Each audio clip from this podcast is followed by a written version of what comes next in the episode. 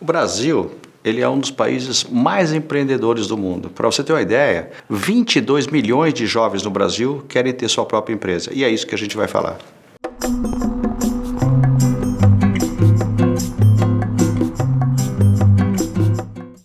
Mundo está mudando, né? Quer dizer, a gente não tem um controle exato. Acho que a gente tem vários drivers, né? Você tem o drive do digital, que você vê uma transformação, uma baita transformação no mercado.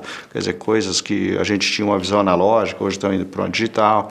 Isso vai ter um impacto? Vai. Vai ter um impacto bárbaro, é, por exemplo, na, na, na, forma de trabalho, na maneira de você pensar, no mindset. Mas tem um impacto no emprego, claro. Eu vi alguns estudos mostrando que devem aí até 2025 surgirem mais 133 milhões de novos empregos, mas por outro lado se perdem 75 milhões. O que significa é que a gente vai ter um superávit de 58 milhões. Mas, mas será que esse superávit ele vai ser de profissões que existem hoje? A gente não sabe. Então, quer dizer, a pessoa ela pode estar totalmente qualificada hoje e daqui 6, 4, 5 anos você já não está mais qualificado para o mundo. Quer dizer, e por isso minha, eu, fico, eu tenho uma preocupação muito grande com as pessoas que ficam.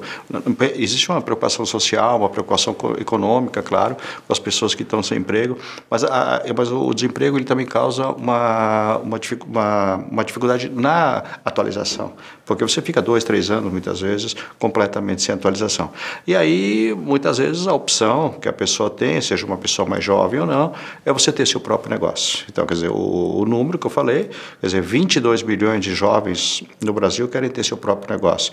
E as pessoas também, dependendo do momento de carreira, você percebe que você não quer trabalhar como o empregado, você quer ter seu próprio negócio. Agora, ter o seu próprio negócio, eu acho que vai uma.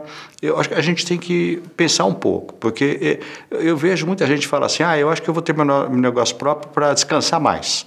Aí uma vez um aluno meu, eu sou professor, ele falou assim: sabe, Armando, eu vou fazer um, eu vou montar um negócio próprio. Eu falei assim: ah, é? Ele falou: ah, eu vou ficar tranquilo, não vou quase trabalhar, vou trabalhar duas vezes por semana.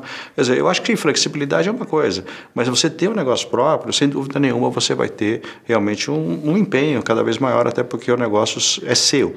Agora, eu acho que essa, quando você monta o seu negócio próprio, eu acho que um pensamento grande que você tem que ter não é só na oportunidade do negócio, é numa característica. Assim, acho que a gente, para ser empreendedor, você tem que ter várias características em termos de comportamento, mas uma delas me chama muita atenção: é aversão a risco ou não.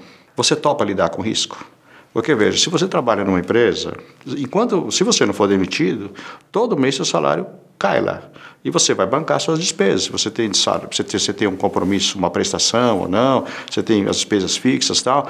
Enfim, você acomoda aquele, aquele teu gasto no salário que você recebe. Quem tem uma atividade própria, ele não tem a segurança, ainda mais os pequenos e micro negócios. Quer dizer, você fica extremamente vulnerável a qualquer situação econômica. Então, significa que no mês você pode ganhar se não guardar, no outro mês você não ganha nada e não tem como sobreviver. O problema é que as contas continuam. Então você veja, e, eu noto que se você não tiver essa capacidade para lidar com risco, você não consegue trabalhar no mundo do empreendedorismo, porque realmente é um risco totalmente, é um risco total. É um risco bom para as pessoas que gostam, claro que é um risco bom. Se tem pessoas que não vão bem, tem, tem pessoas que vão bem, tem. É, a, a, a minha maioria talvez não vá bem, mas quem vai bem gosta muito. E eu vejo muitas pessoas que mesmo não tendo dado certo no seu primeiro negócio, continuam no segundo, terceiro, é uma característica quase que individual. Mas a pessoa eu acho que a gente tem que entender que o empreendedorismo ele está muito ligado à inovação, né, à criatividade. E aí a gente tem uma, uma ideia assim que criatividade é ligada só à imaginação e tal, mas eu, a, o empreendedorismo associado à inovação, associado à, à criatividade, ele tem que ter uma capacidade de entrega muito grande, quer dizer, ele precisa entregar. Então, você olha, você às vezes a gente vê um dono ou uma dona, um proprietário, uma proprietária de ter uma empresa de pequeno porte, você olha, talvez até nem ache que ela administra bem aquela empresa e faz críticas, mas a pergunta que você deveria fazer para você mesmo é: você conseguiria ter uma empresa como a dela? Você conseguiria sair do papel sem nada, do zero, e construir uma empresa, mesmo que seja com 5, com 10 funcionários, que já é um baita de um diferencial no mercado? Então, essa capacidade de você sair do nada e ter entrega, esse é o empreendedorismo. Quer dizer, ele visualiza uma oportunidade de negócio, e ele entrega. Agora, ele entrega fora de condições de uma empresa de grande porte. Quer dizer, uma empresa de grande porte, se você quer contratar alguém, você tem um RH que te ajuda. Se você tem uma questão de marketing, você quer fazer propaganda, você tem uma área de marketing que te ajuda. E tudo você tem um staff muito grande. Mas numa pequena empresa que você está montando, numa micro, você faz tudo.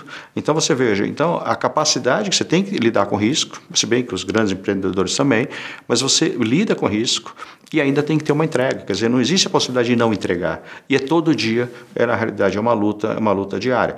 E aí você começa a perceber, por exemplo, não para todos, mas as pessoas muitas vezes que trabalham em empresa e têm uma carreira já tradicional na empresa, ela, ela acaba não desenvolvendo algumas competências que no mercado empreendedor são necessárias. Então, por exemplo, você não aprende, muita, a não ser que você trabalhe na área comercial, mas você não aprende muitas vezes na empresa a como conquistar cliente, como você fechar negócio, como fazer uma proposta comercial, como se relacionar com o cliente. Você não aprende isso.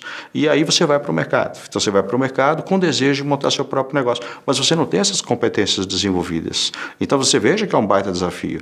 Porque você foi, de certa forma, forjado, no bom sentido, você foi desenvolvido para trabalhar numa empresa que não exige que você faça esse tipo de coisa. Porque, inclusive, você não pertence àquela área que faz isso, que são questões comerciais. E o empreendedor, o empreendedor ele tem que ter esse tipo de coisa. Ele tem que saber negociar ele tem que fechar um negócio, ele tem que ter a questão do risco. Então você veja que tem competências que a gente não aprende nem na escola, muitas vezes, e talvez nem na empresa, que a gente passou muitos anos, propiciou, porque o ambiente não, não favorecia esse tipo de coisa. E aí você não se desenvolve. Então, eu acho que esses são pontos importantes. Aí a gente entra, de fato, na oportunidade do negócio. Quer dizer, a oportunidade você vai identificar. Talvez aquela que ninguém viu, seja que você faça. Talvez seja uma coisa óbvia demais, mas por ser óbvia ninguém vê. Quer dizer, você tem uma opção de coisa. Ela pode ser um hobby, derivado de um hobby, ela pode ser você identificar uma, uma, um erro numa, no, no, processo de uma empresa, ou você identificar um gap que você gostaria de trabalhar. Enfim, você come uma necessidade das pessoas. Tem, tem diversas razões para você trabalhar, mas eu acho que o, um ponto-chave para essa questão da, da identificação da, da oportunidade é você estar tá predisposto a isso. Porque todas as pessoas olham para aquela necessidade, mas ninguém percebe, só você. Então o empreendedorismo ele tem que estar tá com os olhos abertos, ele tem que estar tá com o radar. Ele, você já deve ter uma, uma sensação assim, eu vou te explicar uma sensação, talvez você perceba isso. Você já reparou quando você compra um carro e você sai na rua com o carro, parece que todo mundo comprou um carro que nem o seu? Todo mundo tem aquele carro que nem o seu. Por que, que todo mundo tem o carro? Você começa a olhar o mundo a partir de outra ótica. Você começa a olhar o mundo agora dentro de uma concepção de um carro que você já tem. Você não tinha antes, você não olhava. Ou seja, então agora você mudou uh, o seu mindset.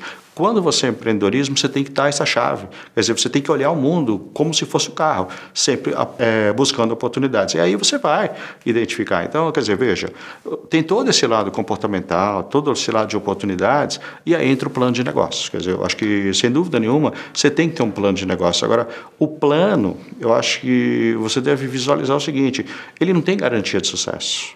Ele aumenta a probabilidade de êxito mas ele não garante, porque você pode fazer o plano errado. Acho que o, uma coisa importante do plano, e deve ser feito, e com muito cuidado, é que você tem que ter sempre o plano B. Eu acho que é, melhor do que adivinhar o futuro é você se preparar para qualquer futuro que apareça. Então, se você tem vários planos B, a partir de cenários que você identifica no seu plano de negócio e os riscos, você está posicionando, você está diminuindo, você está mitigando, você está realmente traçando uma longevidade maior. Então, esse plano de negócio, com todos os seus passos, ele deve ser feito com esse tipo de característica. Agora, uma, uma dica que eu vejo assim, ainda final, na questão de quem vai abrir seu próprio negócio, é que muitos escolhem trabalhar com pessoas da família. A empresa familiar, ela hoje, as pesquisas tradicionais, elas mostram para a gente que o 75% das empresas no mundo são empresas familiares. E essas empresas familiares, elas têm uma característica que é muito comum. É você escolhe quem vai trabalhar do seu lado, o seu sócio, você escolhe pela questão da confiança. Então você vai abrir com a esposa, ou a esposa vai abrir com o marido, com o irmão, etc. E você vai para a questão da empresa familiar e toda a família vai trabalhar naquele pequeno negócio. Se você não tiver regras claras de convivência, os conflitos aparecem. Porque um desafio do, da, do, da empresa familiar é o conflito. Quer dizer, a pesquisa que eu realizei identificou que 85% das empresas familiares têm conflitos. Ocultos ou não, eles existem. Só que quando você coloca uma pequena empresa, que já que está ali muitas vezes se organizando, está procurando sobreviver. Muitas vezes não é nem só crescer, sobreviver. Esses conflitos eles vão atrapalhar muito. Então, quer dizer, você escolhe as pessoas pela confiança, mas se você não tiver um cuidado muito grande nesse conflito, ele acaba saindo do, do, do profissional e indo para o pessoal. E, e, aí você vai ter uma dificuldade muito grande na gestão. Então, esse é o ponto que eu, que eu queria, esse ponto que eu queria ter discutido com vocês, de você montar o seu próprio negócio. Sem dúvida nenhuma, são as pessoas que querem isso, eu acho que um dia vão montar. Quer dizer, na vida um dia ele vai acabar escolhendo isso. Pode, a gente não sabe exatamente quando, mas ele monta. Mas o que eu tentei passar para você são alguns cuidados que a gente deve ter, se bem que tem outros ainda. Eu poderia aqui ficar horas e horas falando para vocês. Se você gostou do conteúdo, vão três dicas. Faça sua inscrição no canal, baixe o aplicativo e deixe seus comentários.